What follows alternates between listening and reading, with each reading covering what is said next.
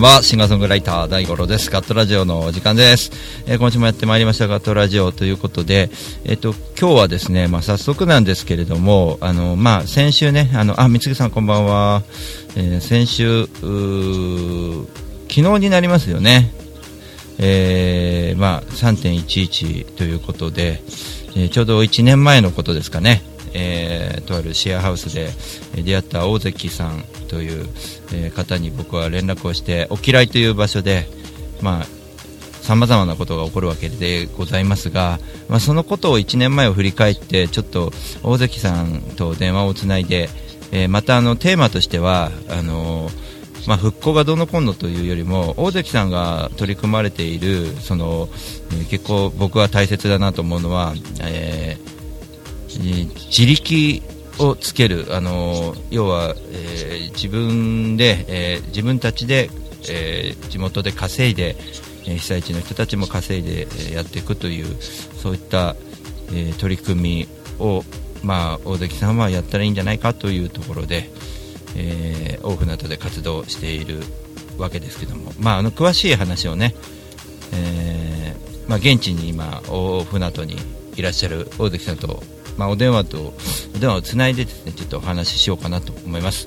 あの僕がな、まあ、やっぱできることってこういうこういうことぐらいかなというのは思うので放送中でねいろいろと聞いていく中で、まあ、盛り上がってきたら、えー、まあ、コンティニューコインなどをね入れていただいて、えー、次から次へと長い、えー、対談になればいいかなと思うんですけど、まあ、大関さんの時間にもよるんですけどもね、えーというわけでですね早速電話つなごうかなと思います。僕もねいろいろ感じることもあるし聞きたいこともあるのでね、えー、ちょっと電話をかけてみましょう。こんばんは。お久しぶりです。1年ぶりという感じなんですけどあの突然今日ごめんなさいね。あのお誘いしてえー、えー、あのまあシェアハウスに僕はちょっと泊まるきっかけで大関さんと出会ってはい。でえー、ご連絡をさせていただいたら、えーはい、まあ、大関さんのある導きで、えー、お嫌いに行ってみてはどうだみたいなことは、まあ、散々僕はいろんなところで話してるんですけど、あそうなんだ。そうなんです、あの、そ うあのー、仲良かったでしょ。え、何ですか？なかなか良かったでしょ。よかったですね。え、あれは、あのー三陸という駅があってそこはお嫌いっていう土地なんだよって言って、ええ、で大船渡で一番亡くなった方が多い場所でもあるわけですよね。そうそうですね。あのー、その話を聞いてから現地に行って僕しばらく佇んでましたもん。そうですよね。ちょっと何も歌う歌を歌いたいっていうからはい あの、被災地を持って歌を歌いたいっていうから、最初どこでしたっけね？違うとこ行ってたんだよな。最初は大船渡の駅の跡地かなんかを僕は想像してあんな綺麗になってると思わなかったんでまだそうそうそうそう土台だけが駅にあるって僕イメージだったんですよね。何年か前行った時に、ね、そう歌うんだったら、うん、あのそういう歌を歌うんだったら、うん、お嫌いがいいよって言ってたんだよね。そうなんですよね。で、僕はあの、不安になったのは、こう、大関さんがこれ、ここに迎えに来てくれるって言ったけど、本当に来てくれるのかと。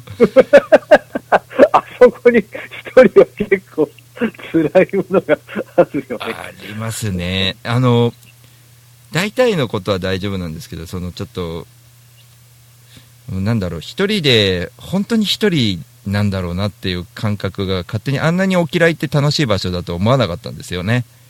ああ、なるほど、なるほど。その後、いろいろと、あ、あんなに人がいるところなんだっていうのが分かったわけですけど、あそれは良かったです。初めて行った時は、あの、夜ですし、夜ですからね。はい。誰もいない、ね、誰も出てこないし、そしたらなんか、恐ろしいことに、Y 地さんが当然ながら出てくるんですよね、ガーって。出てきて。そうそうそう。あの、なんか歌ってるやついるって、でしょフェイスブック上げてて、そうあ、それ俺みたいな。俺が紹介したからみたいな。そっかとか言ってたけど。で、しばらくあの、和一さんが、えーっと、呼んでくれた方が、僕は大関さんだと思ってましたからね。ああ、そうなんだ。うんそうなんだ。そうなんですよ。そうそう。で、大関さんだと思って、しばらく話しかけてましたからね。たくさん呼ぼうと思ったら一人一人しか呼べなかったよなんつってなんか演奏をしばらく聴いててくれたんですよそうそうそうそうそう。そうなんですよ。あでもまあ、終わ終わった後ね、あの、潮目でね、あの、津波博物館っていうかね、瓦礫で作った津波博物館でね。一緒に行きましたね。あれは本当衝撃で。もう本当怖かったしそのうんその後多分いきなりあの暗い暗い中の潮目に行ったら怖かったんだと思うんですけどあの、はい。その前に一人でいたことの方が怖かったんであ、もうそうなんだ。もう大関さんが一緒にいるだけで潮目全然怖くなくてあそっか素敵な場所。あ そうなんですね。なんか逆に子供たちのなんか声が聞こえそうななんかね感じであ明るい暗闇だったけどなんかね明るい感じがあしたそこ、やっぱ子供いるみたいですよ。聞いたら。ああやっぱりそうなあんですね、のー、なんだっけな、あの、知り合いが結構霊感強くて、ええで、連れてったんですよ。はいはいはいそしたら連れてったら、ああ、子供が遊んでるねって言ったんですよ。ええあやっぱいるんだと思って。うんうんうんそうそうそうそうそう。怖い感じじゃなくてね、うんうんうん他の人に遊んでるって話です。そうなんですよねだからそうそうそう。まあ、当時あの、僕も話しましたけど、あの、なんか、僕も歌ってて、こう、山彦のように子供たちの声がなんか聞こえてくる気がするって言って、言ってたんですけあどあ、、言ってましたね。言ってましたね。ええなんか嫌な感じじゃなく、すごく、そうそうそうそう、嫌な感じではなく、そううそうそうんそう。一緒にハミングしてるような。まあ、もともと作ってる人の思いがね、そういう思いだからね。うん、そうそう、子供たちの、あの、あそこで子供は亡くなってるわけじゃないと思うんだけどな、うん。確かあそこは老人の方が多かった気がする、あそうなんですか。若い方も亡くなってはいるけど、子供ではなかった気がする、そうですね、まあ、暖かい場所な、なんだろうか、こう、暖かい雰囲気があるからなんでしょうけどね。うん、そうそう。なんですよ。なので、まあ、そんなにね、あの、怖くなかった。その後、ポプラの木、あの、まあ、今も津波3回かぶってもね、綺麗で来してたね。で、星すごかったですよね。いや正直ね、僕はあの、うん夜にあの場所に行ったの初めてだったんですよ、あの時。昼間はいろいろあの紹介することあったんですけど、夜行ったことがなかったので、あんなにこう星空が綺麗で、うんうんうん。あのなんかもう絵本に出てきそうでしたからね、あれね。すごいですね。大あれ関からずっとさん、写真撮りたくてですね、僕あの写真を。そう、うまく、僕もね、あの、今の携帯だったらもうちょっとうまく撮れたんだけど、古い方の携帯だったから当時は、あれですね。あんまりうまく撮れてなかったですね。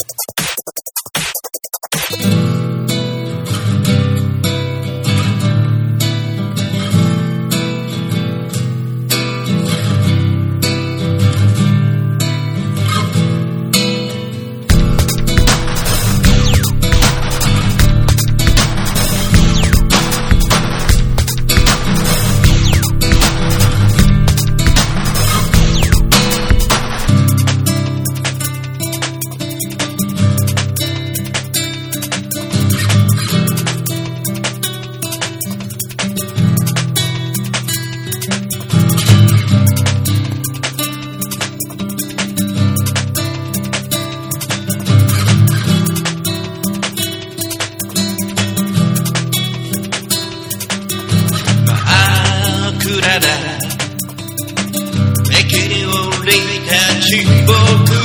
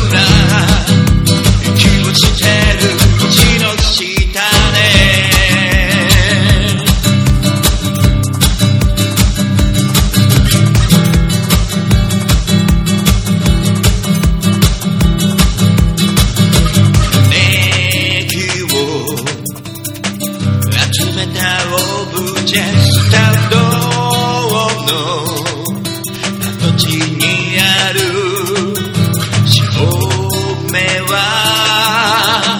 子供たちの遊び場さ大地の手作り空さんの星の下でコーヒー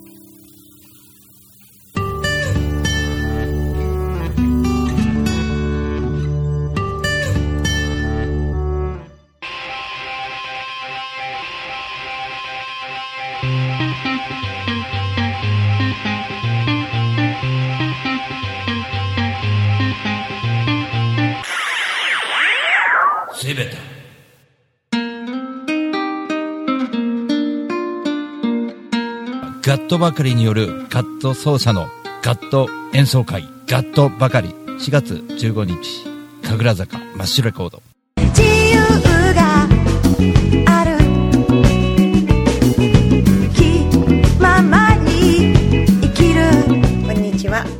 です。普段網あいりとして活動してるんですけれども、大田区の上池台に本と花というカフェをやっております。こちらのお店はワンちゃんと一緒にご飯を食べたりお茶を飲んだりできるお店で、ライブなんかも普段結構やっています。オープンは11時半。クローズはだいたい7時ぐらいになっています通してやってますのでぜひ遊びに来てくださいよろしくお願いします一瞬先は未知の世界風のように吹かれましょう。愛のようにその葉の筆風のほとりでに遊びに来てね。あなたのもとに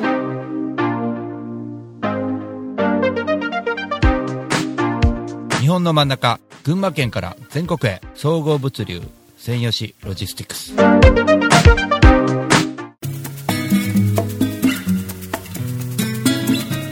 こんにちは。株式会社アイマーチャントの小川健太です。菅智明です。毎週日曜日に休日会議というビジネストーク番組を配信しています。居酒屋で話をするぐらいの感覚で、あまり硬くならずに楽しく収録しています。日曜日の一コマに加えていただけたら嬉しいです。ポッドキャストでの音声配信の他に、ブログ記事も書いてますので、えー Yahoo や Google などの検索エンジンで、休日会議と検索してみてください。記事の中で、えー大五郎さはいん。も登場するかも。そうですね。はい。よということで、えーぜひぜひですね、休日会議をよろしくお願いします。ろしくお願いします。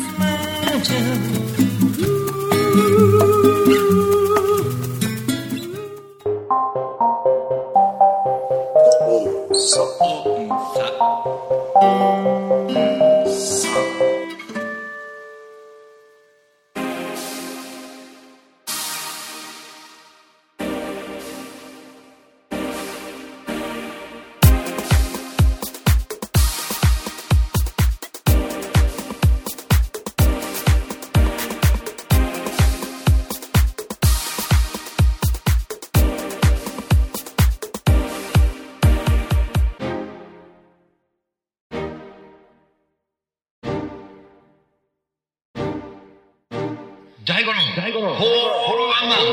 2018年8月12日、大井町キュリアン小ホール。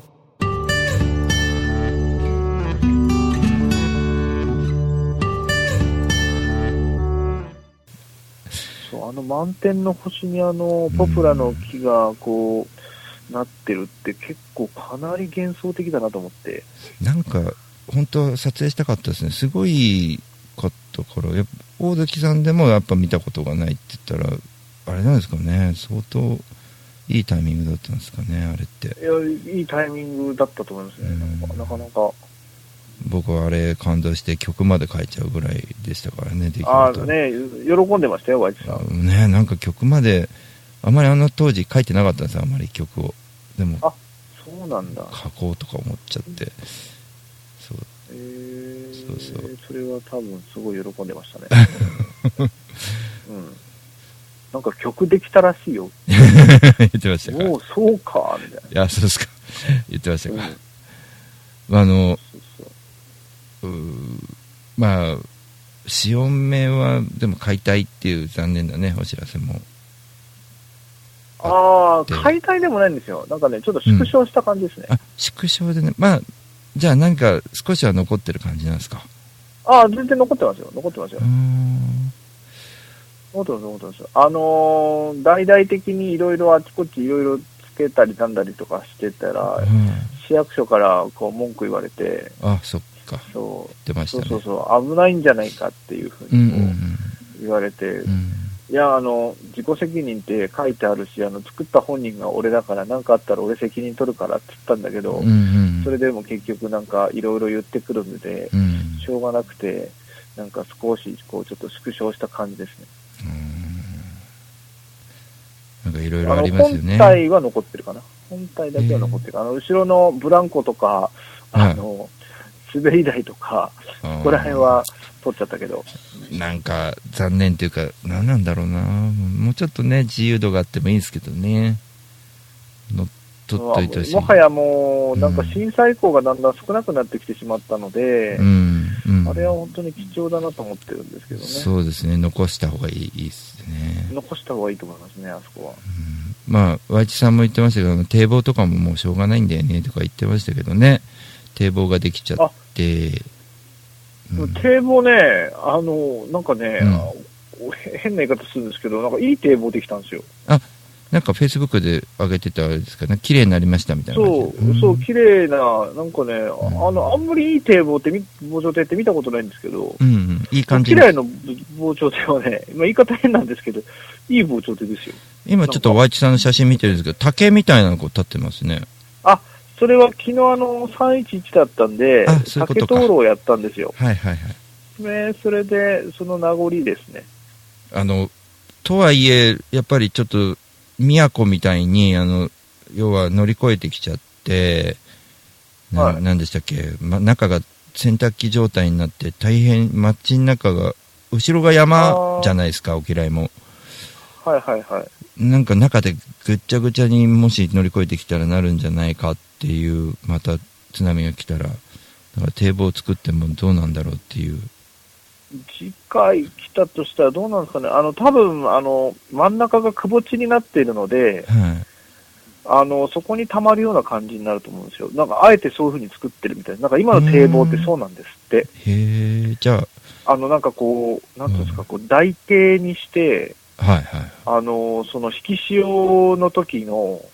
津波の威力をこう軽減させるように設計されてるんですって。ええじゃあちょっと違うんですね、昔の堤防とは。昔の堤防と違いますね。なんか、昔の堤防は本当に立ってあるだけみたいな感じだって、一回ぶっ倒れて終わりなんですけああ、ど、はあの堤防は多分、その、津波がもう駆け上がらなきゃ、もう一度駆け上がらなきゃいけなくて、多分その時にこう、随分とこう、力を減産、減少させられて。引いていくみたいな。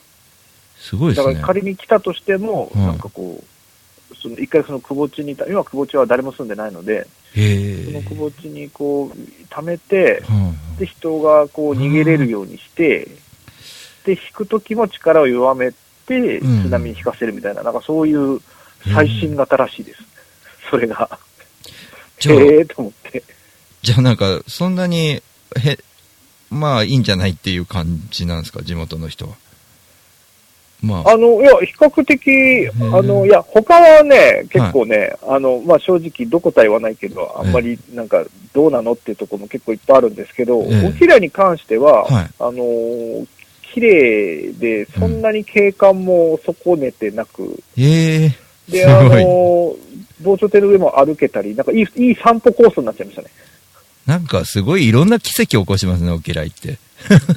で、なんかあの、ビビーチが今、あの、できてて、ええ泳げるんですか？うん。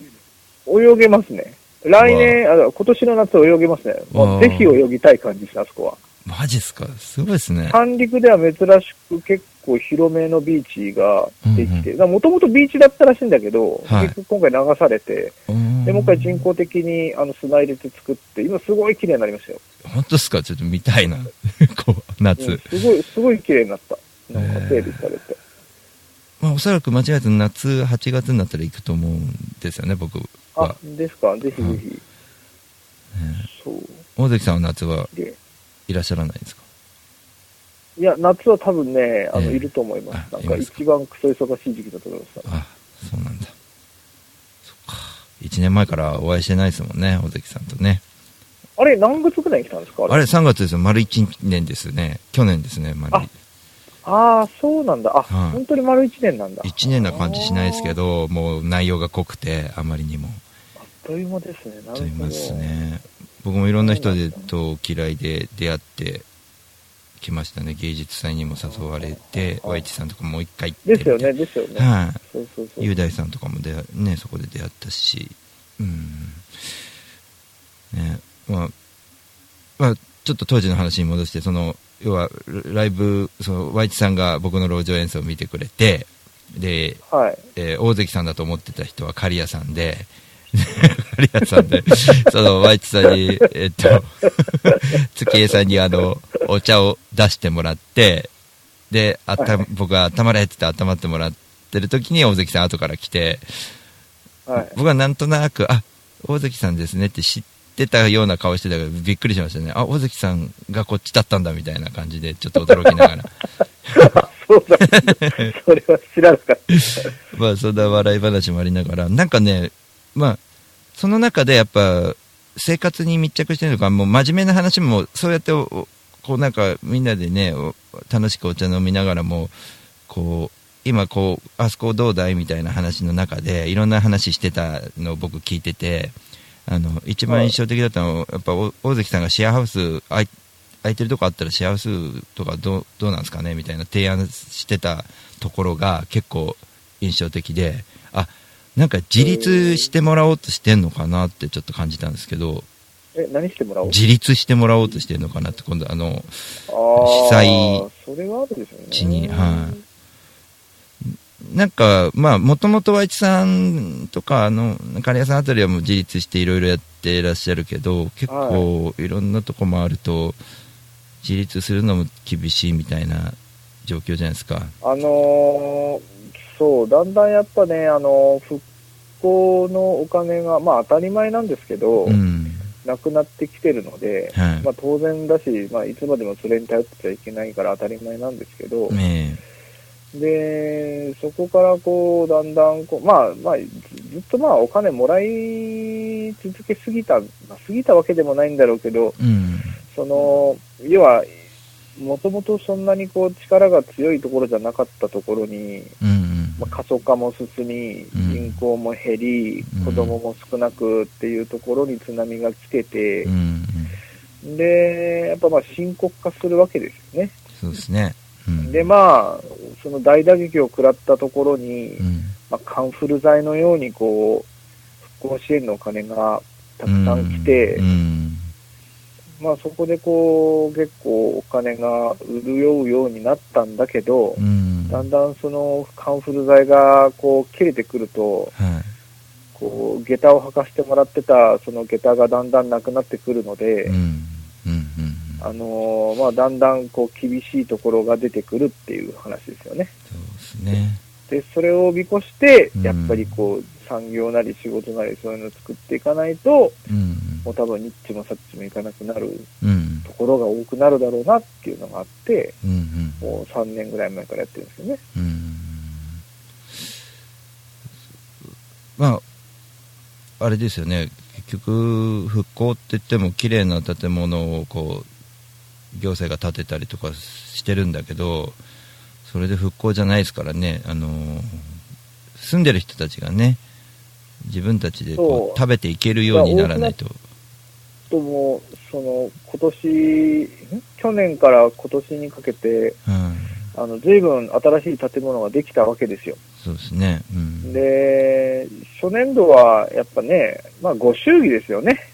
うんおめでとうみたいな、仮設から新しい店舗できてよかったねって言って、まあご祝儀的にね、はいはい。まあいろいろ、いろんな人、今まで関わってる人いろいろ来るじゃないですか。あ、そうですね。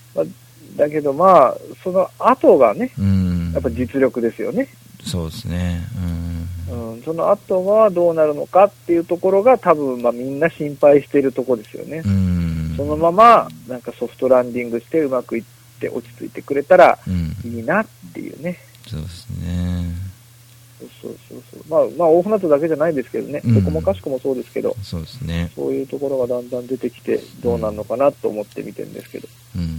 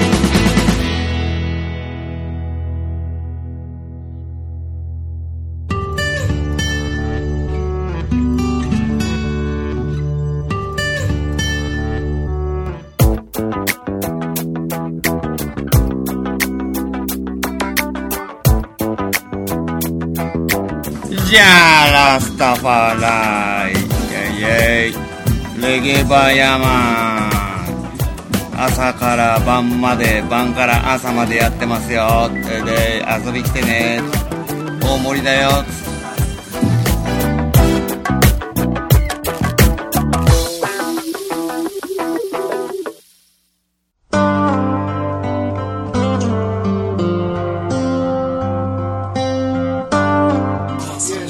ちは、えー、相模の風レコード石原です。どうも大五郎さんにもいつもお世話になっております。相模の風レコードではえあの皆さんの CD を流通させるサービスとか、えーレコーディングをするというサービスもやっておりますのでぜひぜひご利用ください。相模の風レコードで検索するとすぐホームページも出てきます。よろしくです。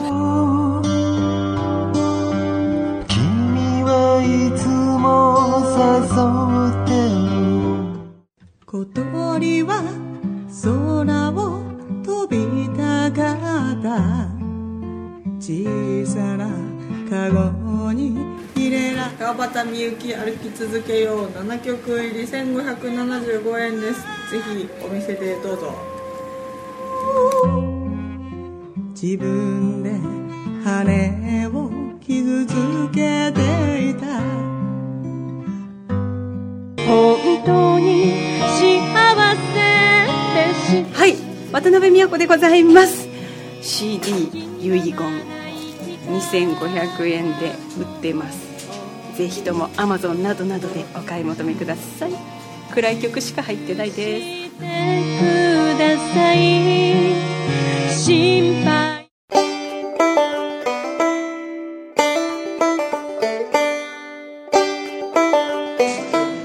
あどうも、えー、ポニーです。そんなわけで、えー火曜日と木曜日、えー南大井の B1 で何かやってますんでよろしかったらいらしてください。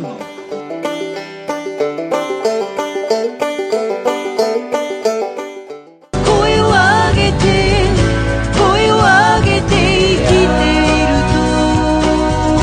田崎直ニューアルバム「今ここにいるということ」えー、Amazon 着歌 iTunes などなどで発売中でございます。よろしくお願いします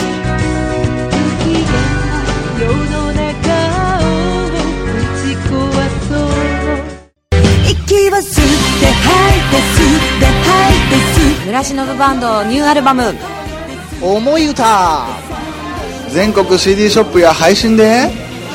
絶賛。発売中。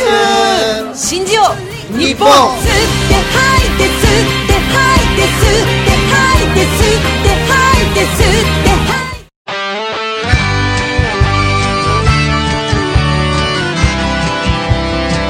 どうも金安と申します。大森のフォーク酒場。超人気店。風に吹かれてでマスターをやってます。では皆さんお店に来てください。お待ちしてます。みんな楽しく歌いましょう。俺もギター弾きますよ。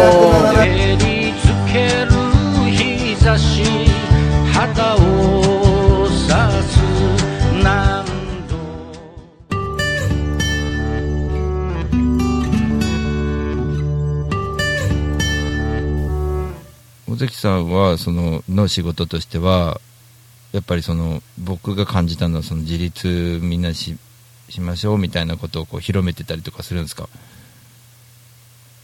広めてるっていうわけじゃないですけど、はうーん、なんだろう、うーん、まあそうしていかないと、多分ね、うん。復興っていう名のお金はなくなるわけですから、そうですね。うん。でそうすると、ね、ちゃんとこう、その、そこにある資源というか、うん。何らかの、うん。本当のその地元の実力で、ね、やっていくしかないわけじゃないですか。そうですね。うん、それをこうどうするのっていうのをこういきなりね、うん。お金がなくなった時に何も準備してなかったら本当にどうもなんなくなっちゃうから、うん。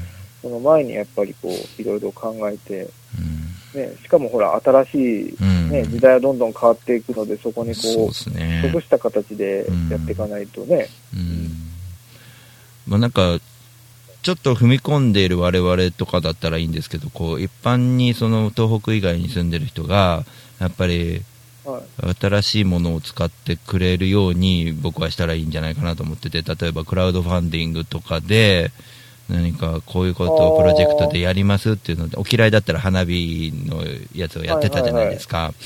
まあ、ああいうお祭りで人に来てもらって、まあ、はいはいお金を落としてってもらおうと。みんなでそこの、えー産地のものを食べよう。特に福島なんかそうですけど、野菜食べましょう。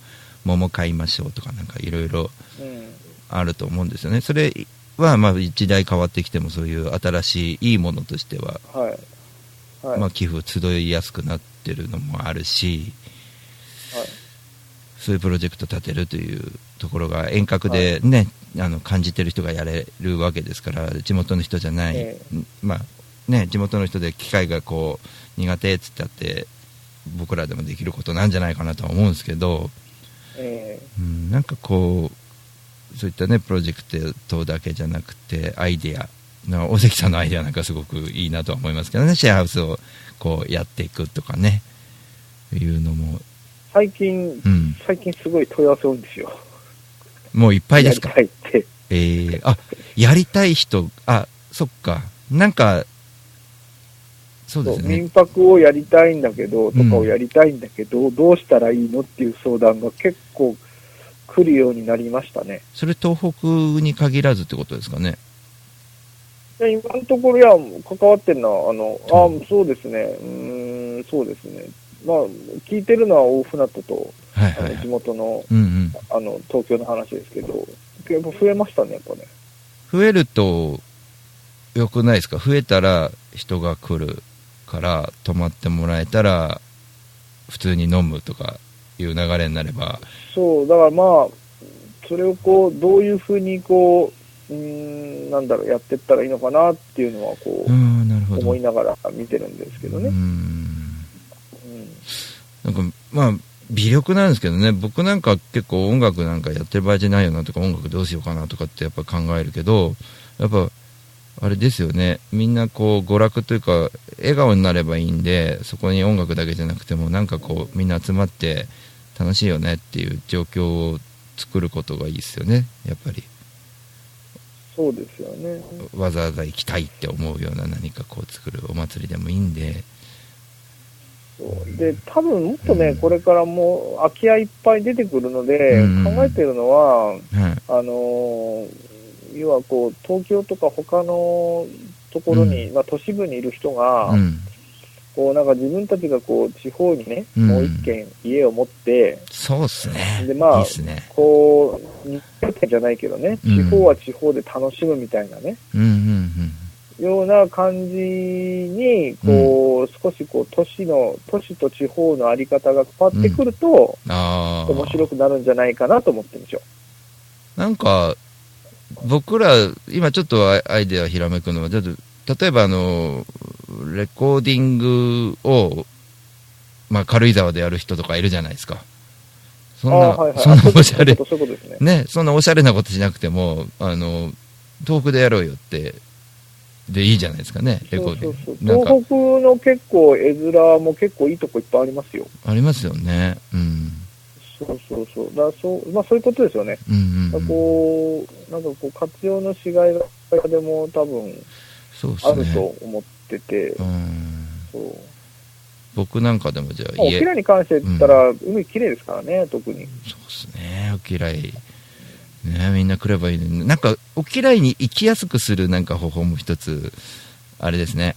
なんかこう編み出して、まあ、バスもそうですけど。今、はい。今ね、あれなんですよ。あの、三陸道がね、ええ通りつつあって、はいはい。今年ね、あの、仙台まで繋がっちゃうんですよ。ええすごいじゃないですか。多分、仙台まで多分1時間半で行きますよ、船とから。ええそれはすごいですね。相当距離ありますからね、仙台まで。うん。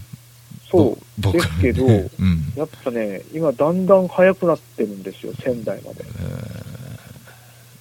今2時間半かかるかかかんないかぐらいだと思うんですけど、僕ね、行きたくてしょうがなくて、もう新幹線しか浮かばない。ボコボコできるとうん。えうん。ってことは、仙台まで新幹線で来て、そこからレンタカー借りて一気に行っちゃうですよね。えあ、そう、その方が多分ね、早いと思います。そうですよね。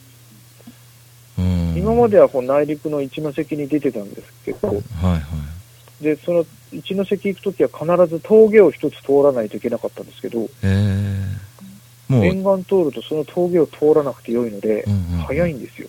すごいですね。うん。で、しかもね、無料なんですよ。えー、高速無料なんだ。えそう、あの、仙台のちょっと北の松島ってところからは、北は全部無料なんですよ。ー、えー、すごい便利ですよ。僕ドライバーやってるから分かるんですけど、あの、そうそう、仙台まではね、は1000円で行けるんですよ。い。へえ、すごいじゃないですか。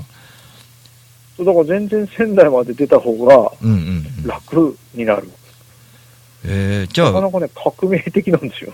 そうなんだ。じゃあ、あれですね。仙台でレンタカー借りた方がいいですね。俺、どっかの、それ、そうそうそう、うん仙台で、そう、今までは、えあの、やっぱ三陸をずっと上がってくるのは物好きしかいなかったんですけど、うんうんうんこれからは多分、その三陸を行く方がメインになってくると思うんですよね。逆にトラックとか多くなんじゃないかなと思ってて、逆に。あーあー、いいですね。流通も増えてね。いいっすよね。トラックで行きたいな。そうなんじゃないかなうんトラックで行きたいな僕トラックドライバーですからね。いやーじゃああれですね。あの、僕今度行くとき、ぜひあれですね。それ使って、ちょっと、どうだったかみたいなレポ書いたらいいですよね。結構ね。そうですね。結構面白いと思うんですよ、ちょこちょこ寄りながら行くと。そうっすね。ええいやーいいっすね。なんかちょっとお時間になってしまいましたんで、30分、結はい構あっという間でしたけど、いろいろとおはい聞きできて嬉しかったです。こちらこそはいありがとうございます。またちょっとねお元気そうで何よりです。いやいや、ね、一緒に夜更かしまたしたいなと思ってて、泊まりに行きますよ。はい。今日本当ありがとうございました。はい。はい今後とも頑張ってください。僕も頑張ります。はい、ありがとうございます。失礼します。大関さんでした。はい、失礼します。はい、切ります。ありがとうございます。というわけで、もうお時間になってしまいましたが、えー今日のガトラジはですね、オフナトから、えー大関さん、シェアハウスをやってる大関さんに出ていただきました。それでは、またお会いしましょう。皆様、またね